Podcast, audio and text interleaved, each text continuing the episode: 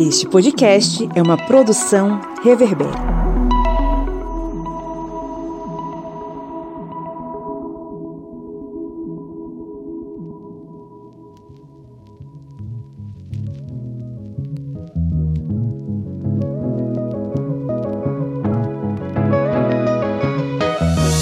Olá, ouvintes, bem-vindos mais uma vez ao seu podcast sobre as ciências humanas. É o podcast do historiante, num bate-papo com ninguém mais, ninguém menos que Mary Del Priori. Olá, Mary, seja muito bem-vinda. Alegria muito grande minha, prazer imenso.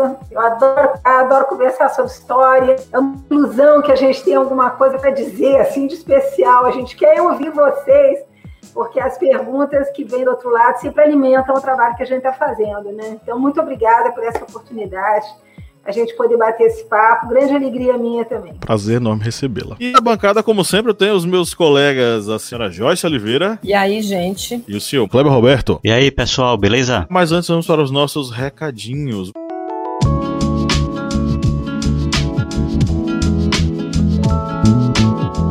Você que nos ouve pode se tornar um apoiador do Historiante, é fácil. Por apenas R$ reais mensais você acessa o nosso conteúdo exclusivo, inclusive acesso às nossas gravações. Quem é apoiador está assistindo, vendo as nossas imagens aqui. Então, se você curte a gente, além de ver a nossa carinha. Você ainda tem acesso aos nossos minicursos, você tem acesso aos nossos podcasts, que são veiculados apenas lá no grupo de apoiadores. Vá lá no apoia.se barra historiante e faça o seu apoio. Vamos para a nossa pauta.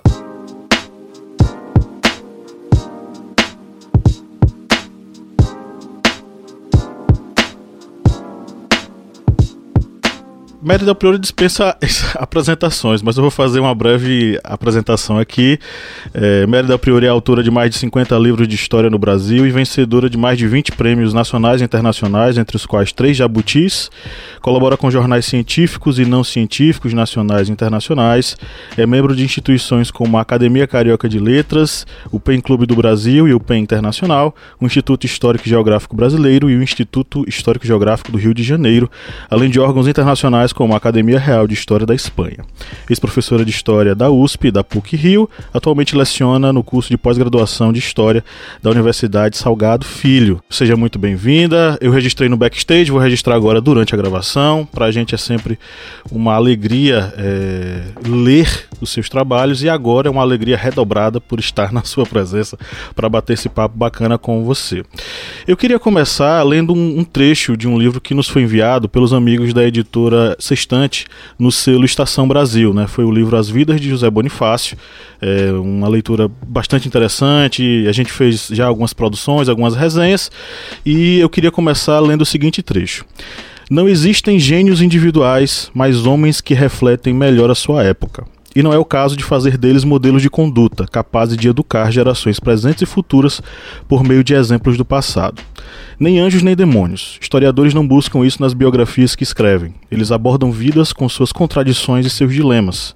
Abrem uma janela para o passado, onde se vê passar a história de uma época através de indivíduos. E de indivíduos que são atravessados por correntes de pensamento, por fatos, por formas de agir e por sentimentos que os fazem reveladores de seu tempo. Atores históricos tornam-se assim sismógrafos reveladores de mudanças e permanências. Você escreve isso aqui tendo como base é, as vidas do personagem José Bonifácio, que inclusive é colocado, considerado aí como um dos patronos da independência do Brasil, toda aquela construção né, do ideário é, monárquico da independência, enfim. E eu queria in inaugurar, iniciar as nossas conversas perguntando o seguinte: quem foi esse José Bonifácio? né, que viveu no velho mundo até o momento do retorno ao Brasil. Quem é esse personagem que aqui foi envolto numa aura de sabedoria, de sapiência, mas quem era ele de fato e, e o que você conseguiu observar dentro das suas análises, das suas pesquisas? Pois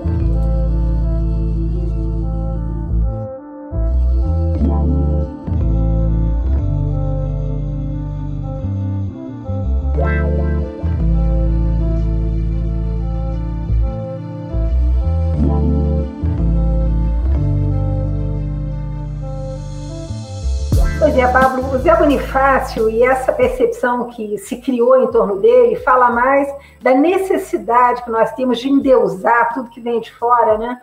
e eu lembro a você a influência, a presença, inglesa, primeiro em Portugal, depois no Brasil, no momento da independência muito forte. Então, tudo que vinha de fora tinha que ser. O estrangeiro era melhor, o pensador estrangeiro era melhor, o cavalo estrangeiro era melhor, o barco estrangeiro era melhor, uh, o marinheiro estrangeiro era melhor. A nossa marinha foi constituída com é, marinheiros estrangeiros. Eu queria só esclarecer aqui para os nossos queridos ouvintes que eu não sou uma historiadora de política. Todo mundo que lê as minhas coisas está cansado de saber disso. Eu, francamente, nunca tive muita paciência para a política, ler o discurso de um, ler o discurso de outro, coteja, né? acho um saco.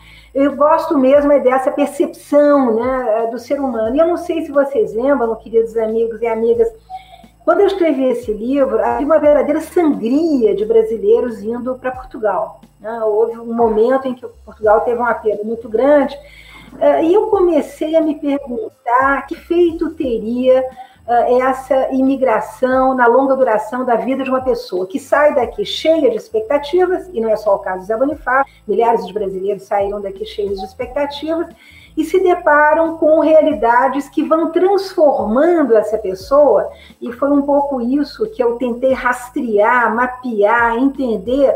Uh, em alguém muito diferente, primeiro daquilo que nós imaginamos, daquilo que conhecemos como mito fundador da, enfim, da independência do Brasil, uh, mas de alguém muito diferente daquilo que são também os valores nacionais, ou enfim, era isso que estava me interessando. Quer dizer, quem era esse homem, sai daqui, vai para fora, né, faz, como eu procurei mostrar, eu procurei passar o pente fino. O curioso, Pablo, é que há pouquíssima informação sobre ele fora do Brasil, né? Então eu me detive muito na reconstituição desses espaços pelos quais ele teria passado, né? Uh, para tentar perceber a inserção do mazombo brasileiro que, contrariamente ao que se diz, até discuti muito com o Jorge Caldeira, que é um queridíssimo amigo, essa ciência dele de línguas estrangeiras, todos os estrangeiros que tiveram com José Bonifácio foram unânimes em dizer que ele falava muito mal uh, o inglês, né, que era a língua desses países que ele teria percorrido, sobretudo no norte da Europa, e o francês, obviamente, todo mundo arranha, qualquer uh, brasileiro consegue arranhar. Então eu queria fazer essa peregrinação para entender o que, que tinha mudado, por que, que ele tinha ido, o que, que aconteceu com ele, que foi, quem foi esse homem que voltou. E a segunda questão, Pablo, que eu me fiz, porque meu, os meus trabalhos todos são sempre muito hidratados por aquilo que eu chamo de sintomas da sociedade. O que está acontecendo na sociedade brasileira é, que pode nos interessar também é, nos personagens protagonistas é, do passado. E eu lembro aí aos nossos queridos ouvintes que foi um momento em que a, a, o Congresso, enfim, tinha mudado, uh, o, o Lula estava no poder, o Fernando Henrique, que era um político experiente, não calava a boca, né, e dava palpite sobre tudo, e recomendava, e fazia. Depois, Dilma, Temer, e ele ali sempre uh, sendo muito entrevistado pela imprensa, e perguntava. E eu fiquei me perguntando como deve ser difícil envelhecer fora do poder. Então, essa questão também do grande político que depois acaba afastado, em que condições, como é que ele rumina essa perda do poder, essas eram as questões que me conduziram é, para José Bonifácio. Né? Eu não estava muito interessada em saber, acho até que fiz alguns achados, né? que toda a inspiração uh, dele sobre os indígenas veio do contato uh, né, que ele já tinha com um paulista que foi viver entre os índios durante muito tempo. Uh, toda, toda a questão da, da escravidão também já estava bastante mastigada aqui no Brasil, então essa coisa de que ele foi o primeiro a falar da importância da escravidão também eu achava muito exagerada. Então, sem destruir, eu quis desconstruir o José Bonifácio. Obviamente, foi muito mal recebido, né? São Paulo pudessem me abater a tiros, eh, teriam feito isso. Afinal de contas, é o ícone, a estátua dele lá na cidade de Santos é um negócio impressionante. O túmulo dele, onde ele está enterrado, é visitado. Então, essas questões todas, depois eu tive, obviamente, que, é, que encarar a minha, a minha sensação o tempo todo que eu trabalhei com o José Bonifácio é que houve vários protagonistas em torno desse processo, foi um longuíssimo processo. A gente pensa em independência, ah, 22, ah, não. Né? Eu lembro que a verdadeira independência foi feita na Bahia, com uma guerra sangrenta, corpos na praia, gente morrendo, um grito lá no Riozinho, São Paulo. Não foi a nossa independência. Depois ainda teve ah, ainda tivemos aí a, a, a, Confederação do Equador, tivemos ainda o Maranhão. Então, é, essa percepção de um Brasil centrado no eixo Rio-São Paulo também é alguma coisa contra a qual sempre me bati. Os quatro volumes de histórias da gente brasileira, eu procuro fazer justiça à história do Brasil, de norte a sul, é, né, da região amazônica ao Rio Grande do Sul, então, essa, essa centralização da historiografia também me incomodava. Eu fui caminhando por aí, que é um pouco o meu caminho normal. O que, que eu achei? Eu achei uma pessoa que sai daqui sem um tostão no bolso, como tantos filhos de famílias que têm um restinho de sangue português. Uh, José Bonifácio queria um posto no Estado, que era já, naquela época, o grande é, o grande empregador, então ele quer fazer uma carreira de Estado, ele sabe que com isso ele pode recuperar a honra da família. O pai dele tinha um nome sujíssimo em Santos. É, ele tem um irmão que mata um, um, um, desafeto com uma facada no coração. Quer dizer, uma família. Santos também, uma pequeníssima cidade, uma pequeníssima cidade, sem nenhuma importância. Quando ele volta, inclusive, ele fica irado, porque ele acha que a, o café, a, a, importância que o café tinha tomado era alguma coisa que poderia achatar, inclusive, a, a agricultura que se fazia ali no litoral, uh, no litoral de São Paulo. Em suma, uh, ele vai para lá e o que eu percebi, né, rastreando, mas realmente que nem um detetive, fui na França ver todas as revistas que diziam que eram as revistas para as quais ele escrevia, o tal grupo de intelectuais uh, ao qual ele pertencia, era uma sala, era uma espécie de um caco, sabe aquela coisa que tem na universidade, um centrinho acadêmico, né, com meia dúzia de médicos, porque a questão toda é que a medicina nesse momento estava crescendo enormemente, não eram mais as ciências naturais, ciências naturais era uma coisa do século XVIII, Portugal sempre atrasado, né? Depois da saída dele para o Grande Norte, para fazer o quê? É, para estudar mineralogia? Não, para entrar na mina né, para ver lá embaixo como é que as coisas funcionavam. Então, também o grande estudioso de mineralogista fica muito apagado. Depois a gente vê que quando ele vai para a Itália, ele começa a escrever pedindo postos. Ali a gente vê que ele está muito incomodado é, da situação toda dele, do pouco dinheiro que ele ganha. E quando ele volta uh, ah, para Portugal uh, e a família uh, real está migrando para o Brasil, aí ele fica realmente sem pontos de apoio, né? porque a academia ele vai falar para as paredes, os, todos os grandes aristocratas eh, tinham migrado uh, para o Brasil, uh, ele vai ter uma participação que é descrita né, por um biógrafo dele, assim como se fosse um filme do John Wayne, o, o Bonifácio em cima de um cavalo, correndo, afugentando os franceses, quer dizer, um pelo amor de Deus, tem que ter muita imaginação, muita paixão pelo protagonista para, inclusive, ter a coragem de perpetrar esse, esses parágrafos. A gente vê que ele mais enchia a munição. E o caso dele lá em Portugal, ele consegue, como tantos imigrantes, fazer um espaço, ser reconhecido. Né? É preciso lembrar é, que os portugueses, e isso a independência vai deixar muito claro, a rixa entre portugueses e mazombos brasileiros, brasilianos, como eram chamados, era enorme. Né? Haja visto aí a Guerra da Bahia, haja visto Maranhão, haja visto Pernambuco. Então, esse desprezo que os comerciantes portugueses têm pelos brasileiros é uma coisa que vai aparecer em Portugal também, nas escolas, na carreira que ele faz. E foi essa a personagem que eu quis trazer para frente da cena. E o caso melancólico dele aqui no Brasil, né? depois que ele vai ser o tutor de Dom Pedro II e das princesas, né? que ele conspira, inclusive, com Antônio Carlos, que vai a Portugal tentando trazer Dom Pedro I de volta. Dom Pedro manda uma carta dizendo: Mas são loucos, vou fazer isso nunca. Ele está totalmente fora da, é, eu diria, da realidade política do que está acontecendo. Depois a morte dele, a doença dele aqui na Paquetá, isolado da vida política, é, que estava ocorrendo já nas sucessivas regências, né? Foi esse, esse personagem que eu quis analisar. É bem interessante né? a pesquisa sobre a história do Brasil, porque é algo que, quando estamos na sala de aula, nós percebemos um pouco quando, por exemplo, vamos falar com os alunos. É, vamos agora para a história do Brasil. Aí, professor, vamos falar da. Já ficamos cruzadas, a Segunda Guerra Mundial.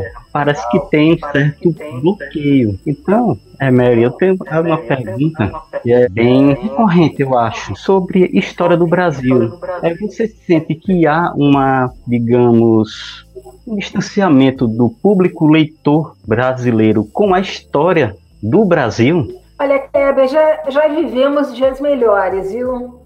Uh, eu diria que há uns seis, sete anos atrás, quando eu lancei o Príncipe Maldito, a Barral, a, história estava bombando. E eu tenho pena porque eu não fui acompanhada por mais historiadores. Primeiro, pau dado, né? Porque você sabe que a universidade tem um pouco de bronca com esse tipo de história é, que eu faço, que não é aquela história que tem nota de rodapé, que não discute teoria, coisa que eu acho que afugenta muito uh, os alunos. Ali, a gente estava com a faca e o queijo na mão. Eu acho que o problema hoje, Kleber, é muito sério, porque a, a, eu penso que tudo que diz respeito à tecnologia eletrônica está comendo as ciências humanas pelas bordas. E é um, e um problema seríssimo, porque se você imaginar a atração que tem alguém que possa fazer hoje um curso de computação, pensando em transhumanismo, ida a Marte, uh, novos celulares, uh, games, é, isso tudo é um desafio tão grande para nós que ainda estamos lá atrás, falando da palavra, da narrativa, discutindo o que tem que ser a narrativa histórica. Então, eu acho que nós, nós perdemos um bom momento de muitos anos esse trem. O que acontece? O que acontece é que os jornalistas já têm o seu lugar garantido, né? Os caras trabalham nos jornais, eles trabalham nas televisões, eles têm seu público. Eu me lembro uma vez uma editora, quando eu escrevi O Príncipe Maldito, ela, ela disse para mim, ela disse, Mary, quanto mais a pessoa tem visibilidade, mais ela tem Não tem nada a ver com a qualidade. Então eu me lembro, isso para fosse com uma de espada de Damocles na minha cabeça. falei, bom, mas aí vou ter que fazer o quê? Ficar pelada, aparecer na televisão, matar o marido, afogar o gato, sei lá. Era uma coisa tão apavorante, você que é um intelectual, alguém que sai da universidade para fazer um trabalho para o maior número, ter que correr atrás disso. Então, para mim, foi uma surpresa muito desagradável perceber que os jornalistas estão tomando é, o nosso espaço já há muito tempo e com muita competência, é importante dizê-lo, né?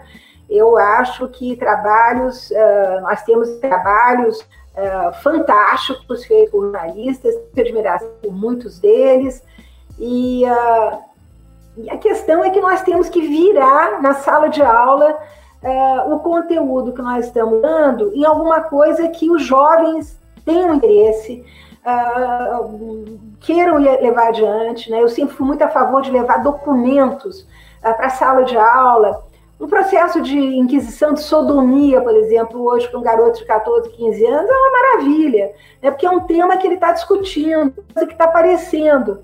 Uh, uma, um processo de violência contra a mulher, né, do século XIX, um assassinato do início do século XX, um feminicídio. Essas são questões é, que nós devíamos estar interessando os nossos alunos através é, dos documentos, mas não fazemos isso, né? É, é interessante, Kleber, que o meu livro mais vendido, já tem mais de 100 mil exemplares, é Histórias Íntimas, que é muito utilizado em sala de aula por alguns professores que já não tem mais como dar aula. E aí, essa coisa da sexualidade, que é uma pegada ótima para jovens adolescentes, porque aí eles conseguem acompanhar, através disso você conta a história do Brasil, né? É, você conta o período colonial e a escravidão, é, você conta o primeiro e o segundo reinado, você conta as grandes transformações que chegam com a República Velha, o rádio, o cinema, o que a imagem vai ter nessa relação uh, sexual amorosa das pessoas, você conta as grandes transformações do século XX, você chega até uh, os anos 2000 sem nenhum problema. Então, eu, eu acho que nós estamos aí num beco sem saída, nós historiadores, eu acho que nós temos que pensar soluções, eu acho que nós temos que migrar conteúdo né, para outras plataformas. É, isso que vocês estão fazendo eu acho ótimo, né? Porque são as novas plataformas, permitem conversa, permitem que a gente se conheça, que a gente se olhe olho no olho, que emerjam perguntas, né, espinhosas ou não, mas que a gente possa tentar responder. Uh, então, eu acho que fazer história do Brasil hoje é complicado, as editoras estão muito arredias, né? a história do Brasil já vendeu mais. Hoje também houve uma espécie de estilhaçamento, da mesma maneira que houve o famoso estilhaçamento da história, com milhares de assuntos, as editoras hoje também não têm mais só a linha ficção e não ficção. Não ficção Uh, tem trabalho sobre milhares de temas, gênero, raça, identidade, né? ficção também está muito estilhaçada, as formas de contar, de narrar a ficção. Então, nós temos um momento em que nós temos que nos reinventar.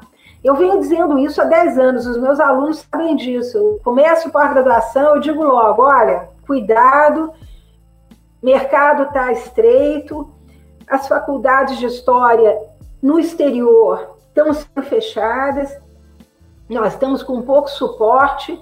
E uh, como é que vamos fazer? Nós temos que, temos que nos dar soluções, nós temos que nos reinventar. E é o que eu venho procurando fazer, né? Hoje fala-se muito em história pública, mas eu saí da USP, digo sempre isso, né? Eu disse isso numa entrevista para a Folha, quando eu saí da USP, a Folha veio me entrevistar. Eu fiz questão de dizer: eu estou saindo porque eu quero que mais brasileiros leiam história. Eles não estão lendo suficientemente história. Então, eu acho que essa coisa da história pública tem que melhorar, tem que crescer. É, nós temos que abraçar essa possibilidade. Mas, para isso, vai ter que trocar uma opção de coisas que os departamentos de história não querem trocar. O que, que adianta amarrar os alunos em linhas de pesquisa? O aluno está interessado em estudar a história do surf. Não, tem que estudar ali a escravidão. Ou o aluno está interessado em estudar a história, sei lá, das ferrovias no Brasil. Ah, mas para que isso? Vamos estudar um outro tema que atenda a linha de pesquisa. Então, enquanto a gente estiver tolhendo também lá historiadores, muita coisa boa vai ficar de fora, né? Eu tenho muita pena, eu acho que é muito difícil, mas a gente não pode desistir. Eu fico muito atenta e eu acho que o contato com leitores, eu sempre viajei muito, conheço o Acre, o Amapá, é, o Pará, Amazonas, eu sempre fui para lugares muito distantes, o interior do Ceará, onde é que as pessoas estão interessadas, no quê, né? Essas perguntas é que a gente tem que responder como historiador. É, então, é um prazer estar falando com, com você, né? Não sei se eu chamo você, eu chamo senhora, né? É, eu, eu sou Joyce, eu estou falando de São Luís, né? já veio aqui, eu pude ouvir lá na UEMA, né? Sou filha de lá, fiz mestrado lá, né? E aí, inclusive, a, senhora falou lá que a gente tinha que expandir, né? O historiador tinha que expandir nossos horizontes, né? Eu lembro disso, é por isso que também eu estou aqui no, no Historiante, né? Seguir seu conselho. A minha pergunta tem a ver com, com o que a senhora colocou, né? Eu ia lhe perguntar se a senhora considerava que fazia história pública, né?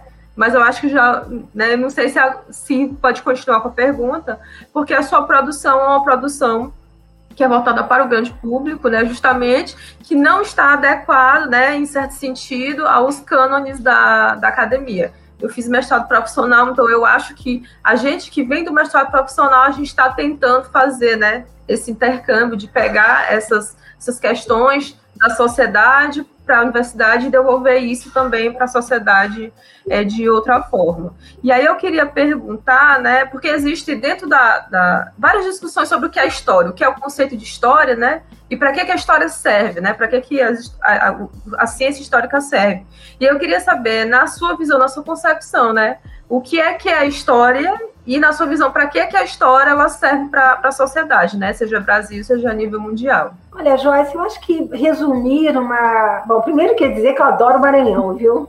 Eu recentemente uh, trabalhei muito com Maranhão, porque um livro que eu pretendo lançar em 22 é sobre o Lord Cochrane, a Maria Graham e o Dom Pedro I. Eu fiz uma história cruzada dos três, e aí tive que voltar ao Maranhão na época da, da independência. Eu achei fascinante de descobrir esse Maranhão do interior, do qual ninguém fala, né? Cidades que uh, já estão pegando em armas a favor de Dom Pedro I. A, a gente está sempre acostumado a pensar o litoral. É um erro, né? Tem tanta coisa para fazer nesse Brasil, tanta história para fazer nesse Brasil. E, e outra coisa também, trabalhei recentemente com um, um, um, um indivíduo, não, o Eduardo Ribeiro, é, que se tornou, uh, do meu ponto de vista, um dos negros mais bem-sucedidos do Brasil, uma história dramática, né? a esfinge, aquele homem melancólico, é, um, ninguém sabe o quão doente mental, é quem vai reformar Manaus. Teatro, uma das coisas mais bonitas do Brasil, foi ele que, é, que idealizou. Então, Maranhão, eu acho que tem muita gente interessante, muito personagem interessante, e eu adorei, às vezes, todos que eu estive aí com você com vocês. A, a, a, questão da história pública, que eu nem sabia que tinha esse nome, né? É, o, eu acho que tem algumas questões que estão sendo tratadas, por exemplo, fora do Brasil, e que ainda não chegaram aqui, mas que nos ajudariam muito. Né? Uma dessas questões é como modificar a narrativa histórica. E o que é a história? Né? É, a história é construção coletiva, Joyce. Eu penso assim, tá? É, todos nós estamos, de alguma maneira, uh, produzindo, uh, redescobrindo através dos documentos momentos da nossa história, protagonistas da nossa história, tudo vai das opções que fazemos, dos recortes uh, que queremos dar a tal e qual documentação. Eu lembro, Joyce, que os arquivos privados no Brasil ainda nos permitirão contar novas histórias que não estão incluídas aí nessa história, vamos chamar de cânone ou tradicional. Então, eu acho que é uma construção coletiva.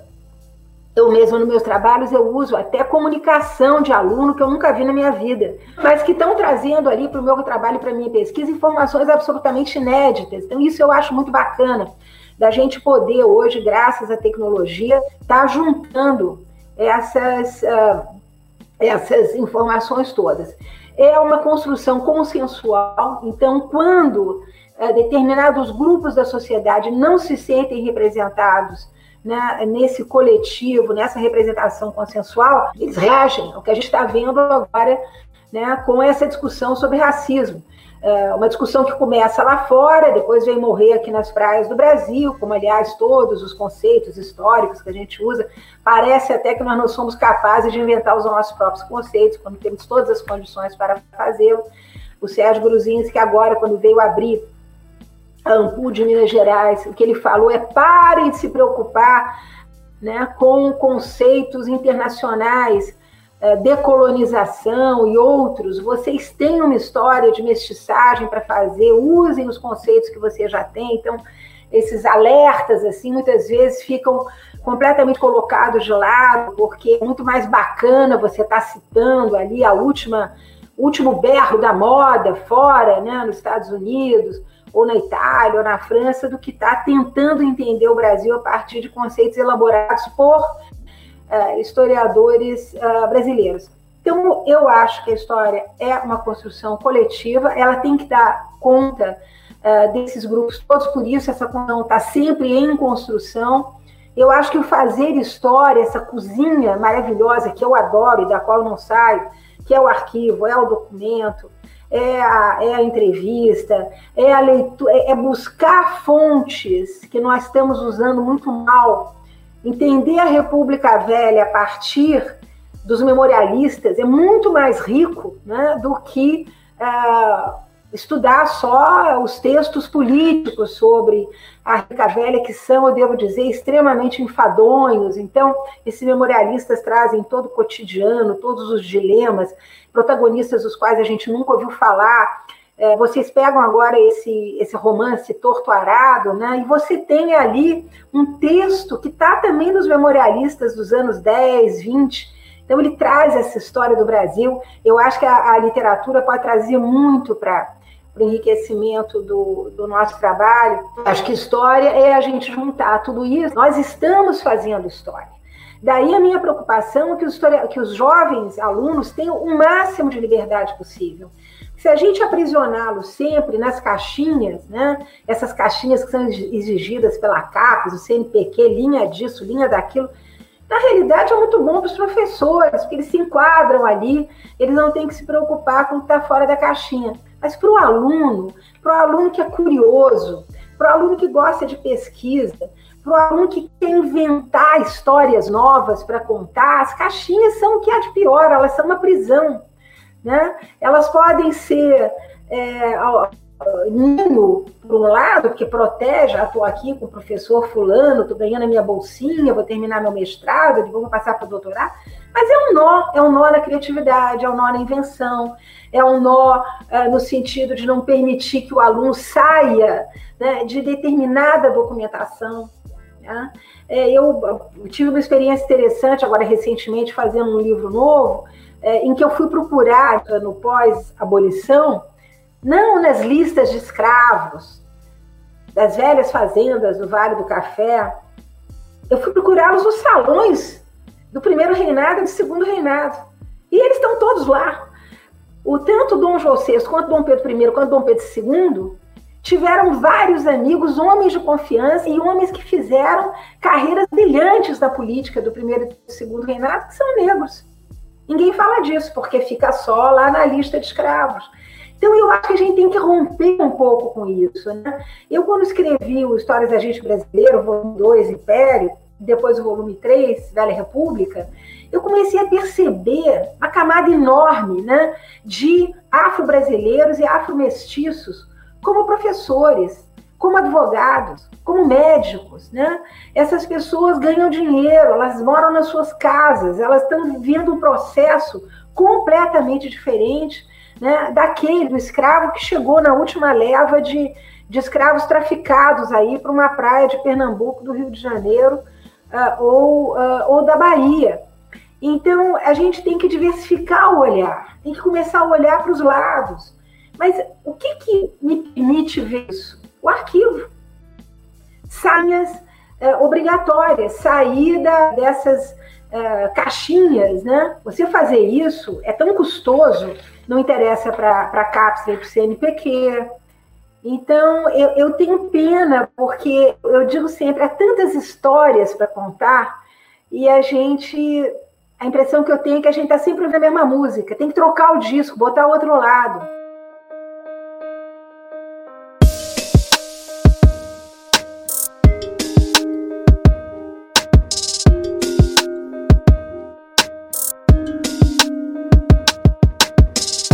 Mary, é, eu queria fazer uma segunda pergunta, mas antes eu queria fazer um comentário sobre essa questão da história pública. É, esse, é, esse, ano, em junho, o historiante vai fazer. O podcast vai fazer só três anos agora. Mas o nosso site vai fazer dez anos. Não sei se Kleber parou para refletir sobre isso, mas já, nós já temos uma década na internet produzindo ou é, convidando pessoas para produzir conosco um conteúdo aberto né, para o grande público. E a gente ainda sente muito uma, uma, um preconceito sobre essa questão. A gente está produzindo podcast recentemente porque a gente vê no podcast uma mídia muito poderosa para você passar uma informação adiante, né? O podcast está aí no ouvido das pessoas, o pessoal escuta, compreende, debate, manda mensagem. Inclusive é uma interação bastante interessante que nós temos com os nossos ouvintes. E é, pensando nisso, uma década produzindo isso, mas mesmo assim a gente ainda tem essa, essa, esse certo preconceito. Que redobra um pouquinho pelo fato de a gente ser, nós sermos produtores de conteúdo do interior do Nordeste. A gente ainda sofre preconceito em relação a isso, né? O sotaque e tal, enfim. Mas são coisas que a gente já driblou, já sabe lidar muito bem. Enfim, são águas passadas. É, eu, eu fico pensando, lendo né, o livro das vidas de José Bonifácio, dentro desse contexto político, que, político em que a gente está vivendo, né, que a gente viu aí, enfim, alguns personagens sem tanta tradição ou sem tanta visibilidade chegando ao poder, com uma trajetória um tanto questionável, enfim. É, e de, do mesmo modo, na, nas vidas de José Bonifácio, a gente vê a ascensão do José Bonifácio, como você bem colocou, ele não tem uma carreira brilhante na Europa, ele não é o grande intelectual do período, os círculos intelectuais que ele participa nem são esses grandes círculos, enfim. E aí a gente vê a ascensão dele num momento bastante né, nevrálgico do Brasil, que é o momento onde a gente vai ter aí as cortes em Portugal discutindo a questão da relação é, metrópole é, é, colônia, é, já não sendo colônia mais, obviamente, o Brasil é Reino Unido, é levado a mesma, a mesma, ao mesmo patamar de Portugal. É, e a minha pergunta é o seguinte: quais foram os elementos que permitiram essa ascensão do José Bonifácio naquele momento? O que é que foi? Como é que a gente pode entender a ascensão desse cara? É parecido aí com o que a gente vê é, é, no Congresso, Congresso, né? Que eu chamo de. Alguém já falou que o Congresso é um laboratório de répteis. Eu acho essa definição maravilhosa. E olha, Pablo, uma observação também. Eu ontem ouvi o Robert Darton contando que quando ele foi ao Museu da Língua Portuguesa, a coisa que mais o emocionou foi a diversidade de falários do Brasil.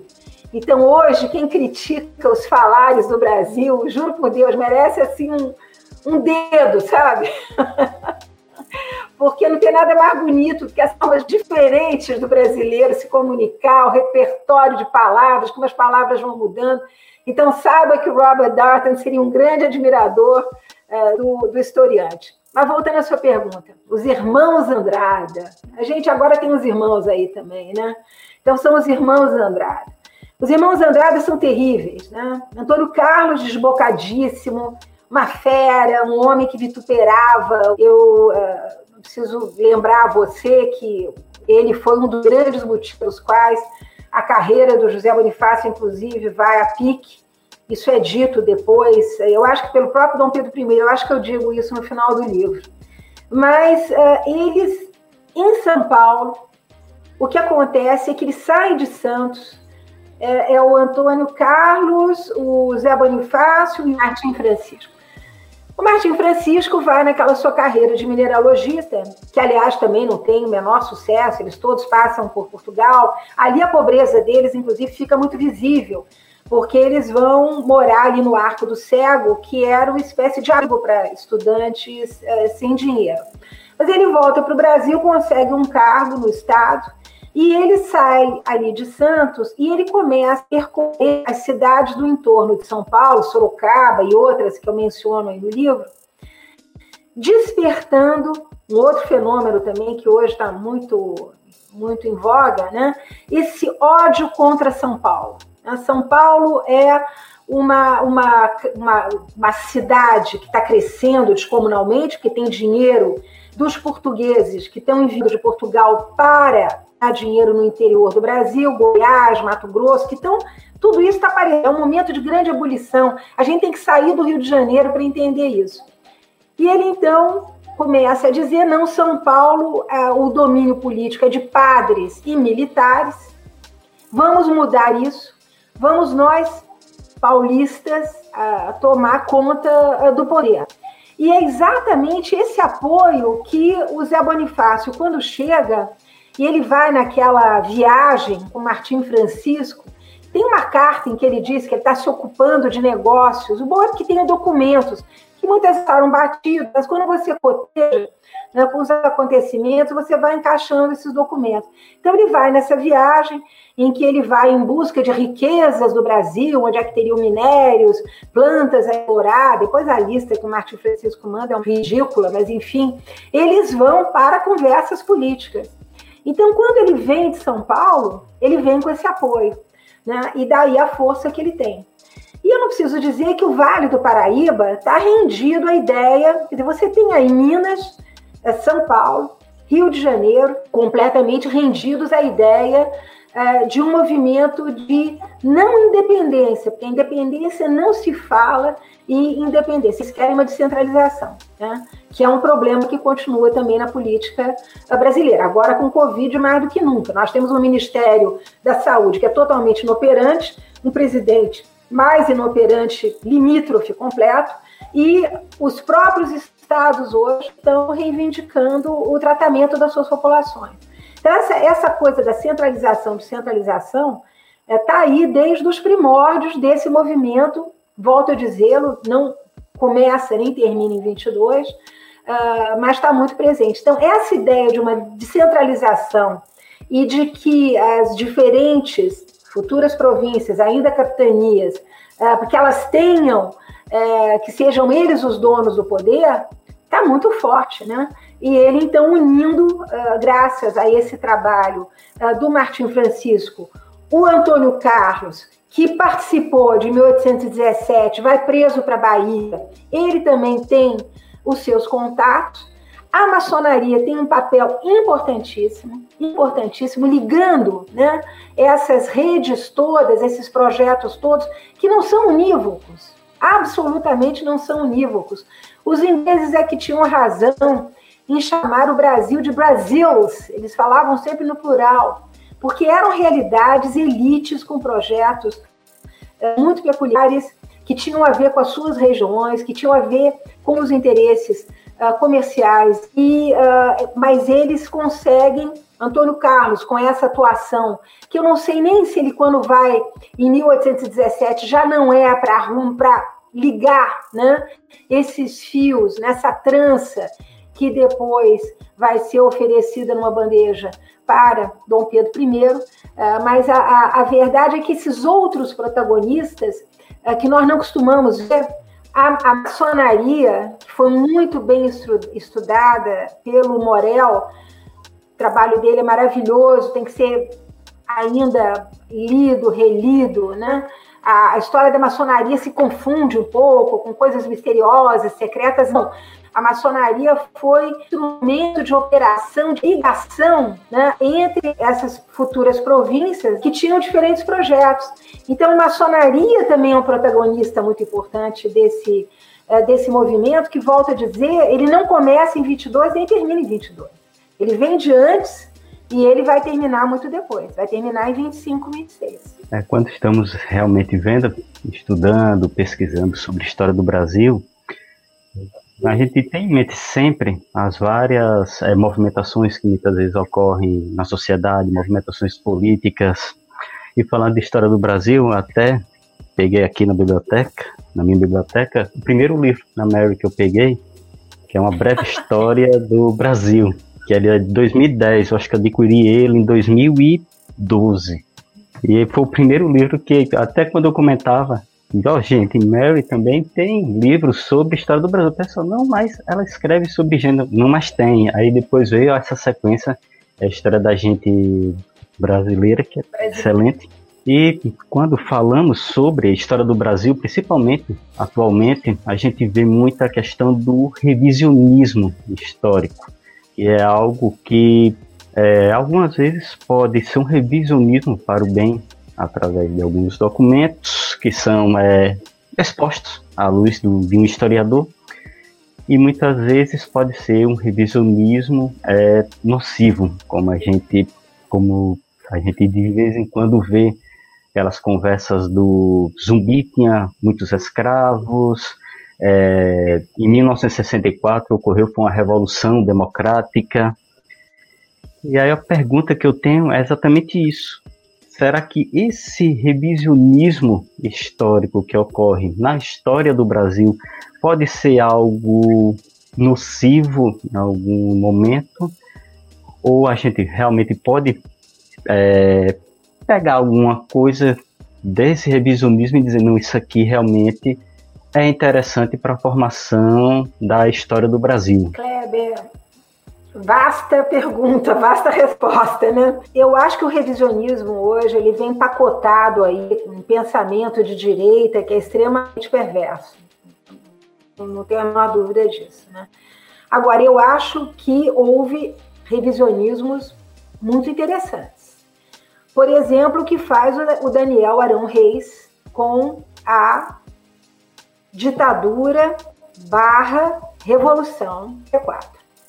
O que mostra o Daniel Arão Reis? Mostra a cara do Brasil tal como nós estamos vendo hoje, Kleber, hoje. Né? Então, nós temos um Brasil extremamente conservador e nós temos um Brasil que tenta esposar as ideias de democracia, democracia plena, educação, saúde para todos, encarando a desigualdade. Nós temos aí Mas o fato dele ter mostrado isso, num momento em que só se falava em ditadura, eu achei muito interessante. Eu usei isso, inclusive, no quarto volume de Histórias da Gente Brasileira, usei o Daniel, usei o pessoal da Fundação Getúlio Vargas, usei a mulher do Daniel, que fez um trabalho interessantíssimo sobre a participação das mulheres, eh, das mulheres que lutavam pela revolução anticomunista. Quem foram essas mulheres? E olha, Kleber, eu trabalho muito com comportamentos, você sabe disso. Quando a gente vai caminhando para o pós-revolução barra ditadura, o que a gente vê é um Brasil profundamente conservador. Eu, para histórias íntimas, trabalhei muito com enquetes, né? Eu lembro que o Brasil, nesse momento, está é, formando mais consumidores do que cidadãos. Aliás, eu digo isso na conclusão do, do quarto volume do Histórias da Gente. Está todo mundo, está chegando o supermercado, está chegando o Fusca, está chegando a televisão, está chegando o, o shopping center, que vira uma espécie de catedral do século XX, todo mundo, muita gente empregada naquelas estatais todas que abriram, muita gente uh, integrada ao sistema, mesmo com a crise, mesmo com a crise, mesmo passados os anos de ouro, como diz o Daniel Arão Reis. E aí, várias enquetes são feitas com jovens, porque a, a ideia é trazer produtos importados para o Brasil para serem consumidos aqui no shopping, na praia, na, na loja. E quem é o jovem brasileiro dos anos 80? É um jovem que quer subir na vida, ele quer com Opala, eu não me lembro se era Opala ou se era Corcel, mas era um Mustang cor de sangue, como cantava o Erasmo Carlos. Ele não gosta de política, nós estamos saindo da ditadura barra revolução, não se interessa por política. Ecologia era coisa de riquinho, muito pouco jovem interessado em ecologia. Para casar, a moça tinha que ser virgem. Eles são homofóbicos. Então é muito complicado. Isso foi nos anos 80. Tem 20, tem o quê? 40 anos. São os pais de muitos jovens como vocês. E é preciso ver se esses jovens conseguiram se descolar da forma de pensar dos pais. Então, o Brasil, até o final do século XX, é um Brasil profundamente conservador. Profundamente conservador. E os bolsões que a gente hoje vê aí, fazendo barbaridades, né? Esse laboratório de répteis que virou o Congresso, isso é gente né, que sai da ditadura barra revolução uh, com uma mentalidade não de cidadania, não de participação política, não de valorização do voto, mas de consumo. As pessoas querem ir para a Disney, elas querem viajar, elas querem comprar carro novo, elas não querem sair do shopping. A gente viu agora com o Covid. Então, isso é um problema enorme que eu acho que quem trabalha com sociologia política, história da política, vai ter que peitar né, esse retrato do Brasil. Depois há vários Brasis, porque nós temos o Brasil do litoral, grandes capitais, nós temos o Brasil do interior, nós temos o Brasil do agro, que está enriquecendo quando o Brasil está numa desigualdade profunda. Então, como é que nós vamos lidar sempre com essas várias caras? Né? Eu digo que o Brasil é um arquipélago de interesses, de comportamentos, de línguas, o que é muito bom, de culturas, o que é riquíssimo. Né? Eu acho que o Brasil é um país mestiço. Eu fico, eu fico um pouco descontente com essa necessidade de alguns grupos quererem separar o Brasil entre senhores e escravos brancos e pretos. Nós não somos brancos e pretos. Ele é um americano que veio para cá com Abdias do Nascimento. Aqui, brasileiro nunca, nunca pediu permissão para casar é, com outro, branco com preto, preto com branco branco com índio, índio com, com negro, isso nunca, nunca houve, nunca teve banheiro aqui para mulher, homem e pretos. Né, como teve nos Estados Unidos até os anos 60, assento para negro dentro do. Então, essa tentativa de transpor esse modelo, que é um modelo americano, a gente está sempre transpondo, a gente está sempre trazendo de fora. Vamos olhar como nós somos.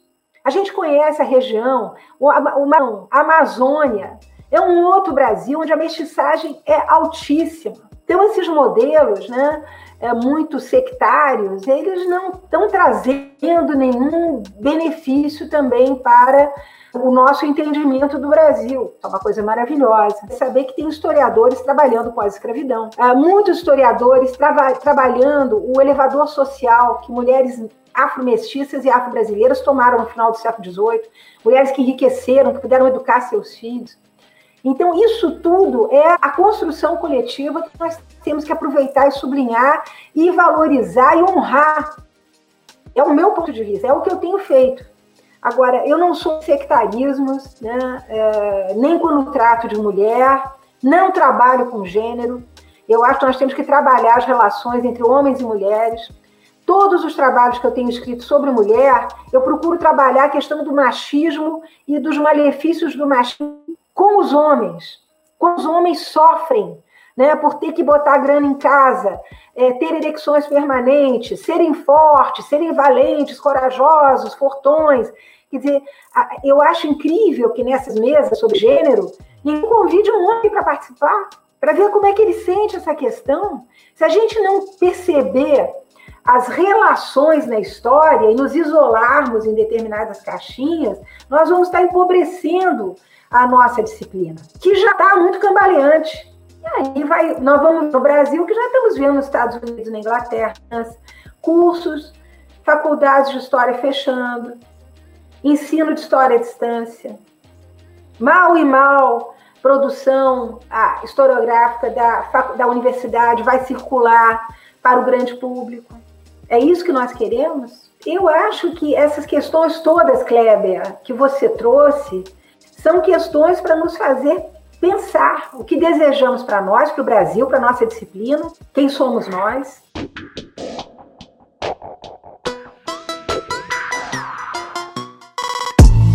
Eu sou professora da, da educação básica, né, professora da rede pública, e aí a senhora já citou que é, e para gente que trabalha com história, a gente sabe que tem vários problemas, né, quando você pega essa discussão, que é a discussão universitária, e que você chega numa sala de aula, né? Para você pegar tudo isso e trabalhar com um livro didático, né? Enfim, né?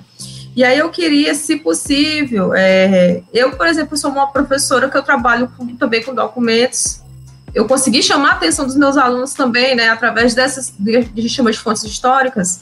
Eu queria que a senhora falasse um pouco sobre a sua prática de ensino, né? Até porque agora a gente está nessa época de, de pandemia isso tem muito pegado, principalmente todos os professores, mas para o pessoal da história, né, para a gente, que a maioria das vezes somos avessos ao uso das tecnologias, né?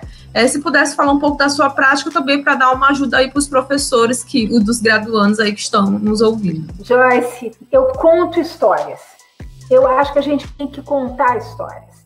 Eu acho que você tem que começar a aula, vai dar um pouco mais de trabalho, vai. Mas você vai descrever o ambiente, você vai falar da paisagem, falar dos sons que você está ouvindo nessa história que você está contando. Você vai contar dos cheiros que você está sentindo nessa história. Você vai tentar descrever os personagens. Você vai poder mostrar isso através de imagens. Né? Nós temos muita imagem aí do século XIX, século XX, enormes, monte de imagens. Até quando a gente trata de colônia, tem muito mapa bacana que dá para também apresentar. Mas eu acho que o que muitas vezes eu vejo faltar, Joyce, é paixão do professor por aquilo que ele está fazendo. O professor tem que ter paixão. Ele tem que ir para a sala de aula ali com aquilo tinindo, dizendo: olha, hoje vou contar uma história para vocês, prestem atenção. Tem um homem, tem uma mulher, tem um índio, tem um negro, tem um branco, tem um gay, tem. E aí vai mostrando aquilo tudo, porque está tudo aí. Está tudo aí. A gente tem que aprender a pensar as, eu lembro sempre, estão publicadas as denúncias da Inquisição, são um material maravilhoso. Os processos de divórcio são um material maravilhoso. Você mesmo trabalha com documentos, você sabe que é isso. Mas eu acho também que é preciso levar o aluno para fora da sala de aula. Tem que visitar a igreja, tem que percorrer as cidades e dizer: olha, mas essa placa aí, quem foi esse cara aí que está nessa placa? O que, que ele fez? Né? Tem que ir para a praia, olhar ali a, a, cidade, dizer o que, que nessa cidade desapareceu. No Rio de Janeiro desapareceram morros inteiros.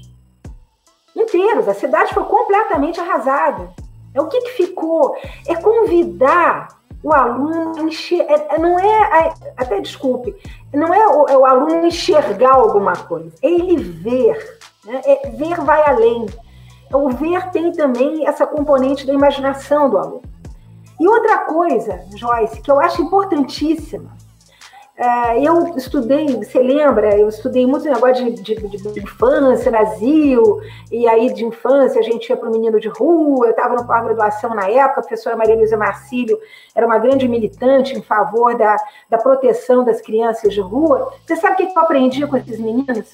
A gente tem que escutar, tem que escutar o aluno. O que, que você quer, meu filho? O que, que você quer estudar? O que, que você gostaria de estudar? E aí, é, nessa, é nesse vai e vem que a gente tem que construir uma história nova. Mas não dá para ir com um livro didático que a gente sabe que são sempre os mesmos autores, escrever as mesmas coisas, que vão para o vestibular. Porque quando o aluno embala, se ele pegar, se ele morder ali, ele vai depois sozinho. Ele vai procurar, ele vai ler, ele vai gostar de ler, ele vai gostar de pesquisar. Mas eu entro em sala de aula sempre com a disposição de contar uma história. Olha, eu tenho aqui uma história para contar. Vou contar uma história para vocês. É nenhuma preocupação com conceitos, nunca tive. Vocês podem olhar, procurar de lanterninha meus livros. Eu acho que nós não avançamos tentando introduzir na cabeça de uma garota de 12, 13 anos o que é o modo de produção colonial. Não pode, não tem condição. Outra coisa bacana, a varinha de condão da história, como dizia o Brodel, a comparação. Vamos comparar Toral com o interior? Vamos comparar o Maranhão com o Rio Grande do Sul?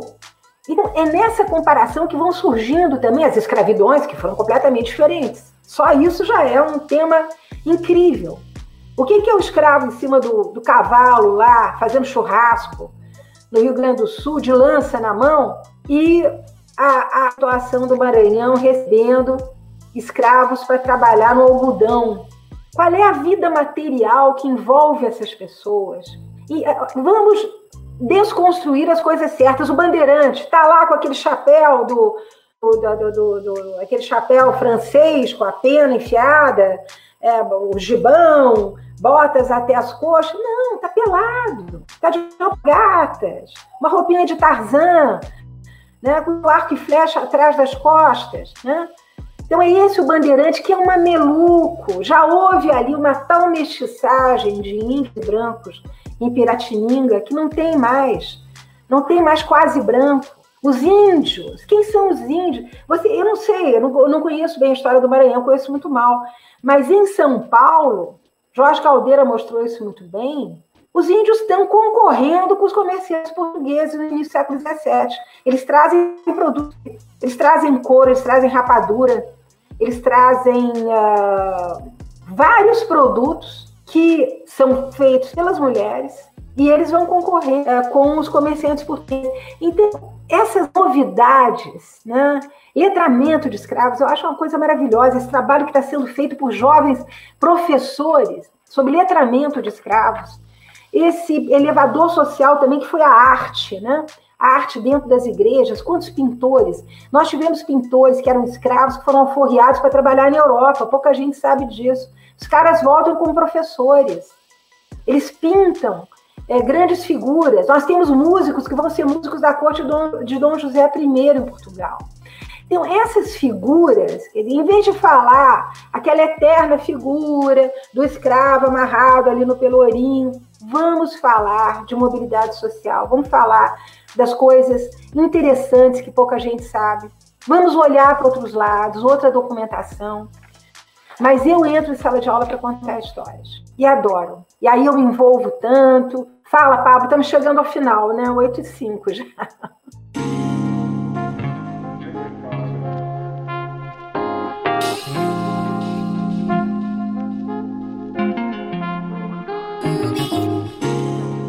Mérida Priori, tudo que é bom acaba, né? Tem, tem que acabar. E nós chegamos ao final da nossa gravação do podcast.